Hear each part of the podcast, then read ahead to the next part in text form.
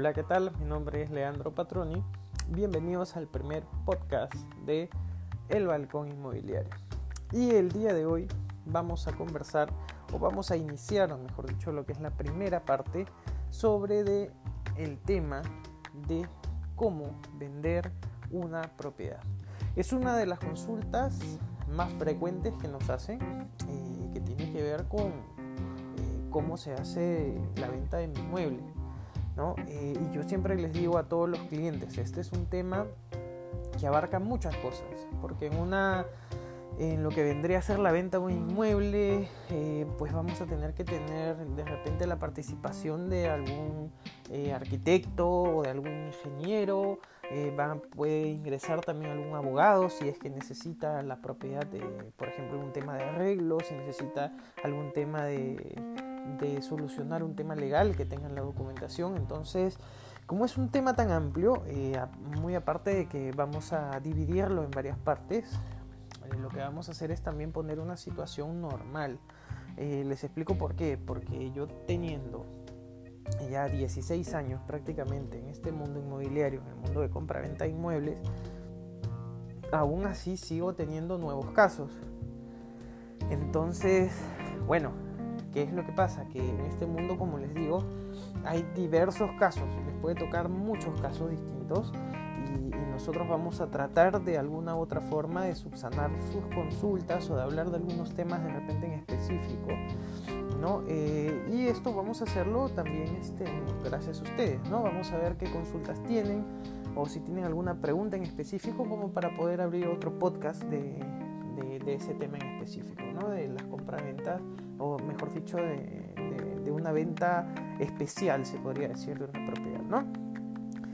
Vamos a iniciar con el tema de las ventas. ¿Qué cosa es lo primero que necesitamos para vender nuestra propiedad? lo primero que necesitamos es tener todos los datos que podamos de nuestra propiedad. ¿Y cómo iniciamos? Necesitamos tres documentos básicos para poder tener toda la información que podamos en nuestro inmueble. Uno es la partida electrónica.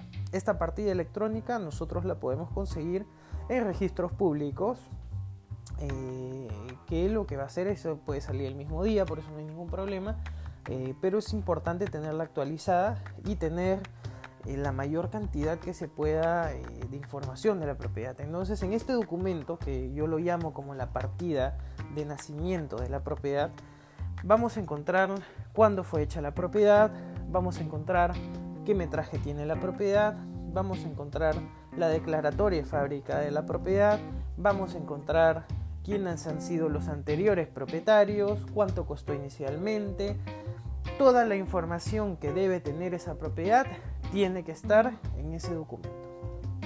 Ahora, hay dos documentos más guías eh, que también probablemente nos puedan pedir en el caso de, lo que vendría a ser una venta bancaria, que también la voy a explicar en otro podcast, eh, que vendría a ser el HR o hoja de resumen y lo que vendría a ser el PU o predio urbano. Estos dos documentos nosotros los podemos encontrar en lo que viene a ser nuestro libro municipal. ¿Qué cosa es el libro municipal, Leandro?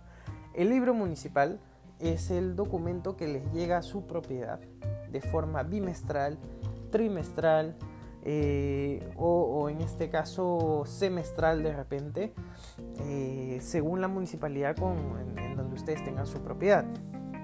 Este documento les suele llegar, es una cartilla que manda la municipalidad donde, donde adentro hay muchos documentos que normalmente no les prestamos atención, pero esos documentos son importantes para la venta. Eh, acá vamos a encontrar datos como cuánto es lo que se paga anual, cuánto es lo que pagamos trimestral en la municipalidad, eh, de repente la dirección actualizada, hay que ver que esa dirección coordine con la de la partida electrónica, eh, tenemos que ahí, bueno, ahí también vamos a tener lo que es lo que está declarado de fábrica a nivel municipal, que sale por ejemplo en el predio urbano, eh, cuánto tenemos por piso ¿no? de nuestras propiedades, en el caso tengamos de, diferentes niveles, ¿no? etcétera, etcétera, etcétera. Y un documento adicional, en el caso nosotros queramos vender, por ejemplo, lo que vendría a ser eh, una propiedad para construcción, ¿no? es el certificado de parámetros. Este certificado se pide en la municipalidad, lo puede pedir el propietario y eh, le va a servir en este caso eh, para la persona que tenga la intención de venderlo a algún tipo de constructora o desarrolladora inmobiliaria. Ahora, y una vez tengamos esta documentación, lo que nosotros vamos a hacer es comenzar con lo que vendría a ser el valor de la propiedad. Entonces eh, vamos a hacer un pequeño, o mejor dicho, vamos a hacer una pequeña valorización a mano alzada, como yo le digo, que lo puede hacer cualquier propietario, que ojo, y eso sí quiero que quede muy claro, esta valorización no tiene valor comercial, no quiere decir que, que no tiene valor, por ejemplo, si el banco le pide una, una valorización, ¿no? Eh, no es que ustedes puedan entregar esto, el banco va a mandar a hacer una valorización aparte, ¿no? Pero, eh, ¿para qué nos sirve esta valorización entonces, Leandro? O sea, ¿por qué me voy a hacer una valorización que no me va a servir? Si les va a servir. Eh, el fin que nosotros tenemos con lo que vendría a ser este, este podcast es que ustedes puedan tener éxito en la venta de su propiedad. Y para eso tienen que tener en cuenta que no puede salir, no puede desfocarse del valor de mercado eh, me he topado muchos años, muchas veces, con gente que cree que su propiedad vale mucho más. Y acá hay dos temas. El primero es que eh, siempre el 95, 98% de los propietarios, incluyéndome en algún momento que yo he querido vender algo mío, tiene el concepto de que algo suyo de por sí tiene más valor, ¿no? O uno siempre va a tener la idea de querer sacar más. Y es algo lógico, pero en el mercado no funciona así. En el mercado funciona eh, por el precio que tiene en este caso alrededor. ¿no? Y, esto se lo voy a explicar de dos formas. La primera es que si tú pones cualquier precio, eh, lo que vas a hacer es que cuando lo pongas en publicidad, eh, pues simplemente te van a, mandar a la X, como dice, como, como, como estas aplicaciones para, para ver qué cosa te gusta y qué no simplemente te mandan a la X. O sea, te, dicen, no, esta propiedad no va, esta no va, esta no va, esta no va. ¿Y qué es lo que va a pasar? Lo que normalmente pasa es que cuando no tengamos visitas, porque sabes que no tengo mucho apuro en vender mi propiedad, entonces no me importa si me demoro eh, tres años en venderla, pero quiero sacarle el precio que yo quiero, eso es mentira. No poco a poco nosotros vamos a ir bajando el precio, y si tenemos una persona, por ejemplo, que aún no toma una decisión de repente en un año, cuando vea que nuestra propiedad ha ido bajando de, de 5.000 en 5.000, supongamos, y nadie la compra, y ya está de repente atrás de la lista, entonces ya va a llegar un momento donde los interesados digan, oye, esta propiedad tiene algo malo, esta propiedad eh, no la compran por algo, esta propiedad debe tener algún problema legal, esta propiedad debe tener algún problema estructural, esta propiedad, eh, no sé, eh, algún motivo, ¿me entienden? Esto es lo que nosotros llamamos eh, quemar una propiedad. Se quema en el mercado.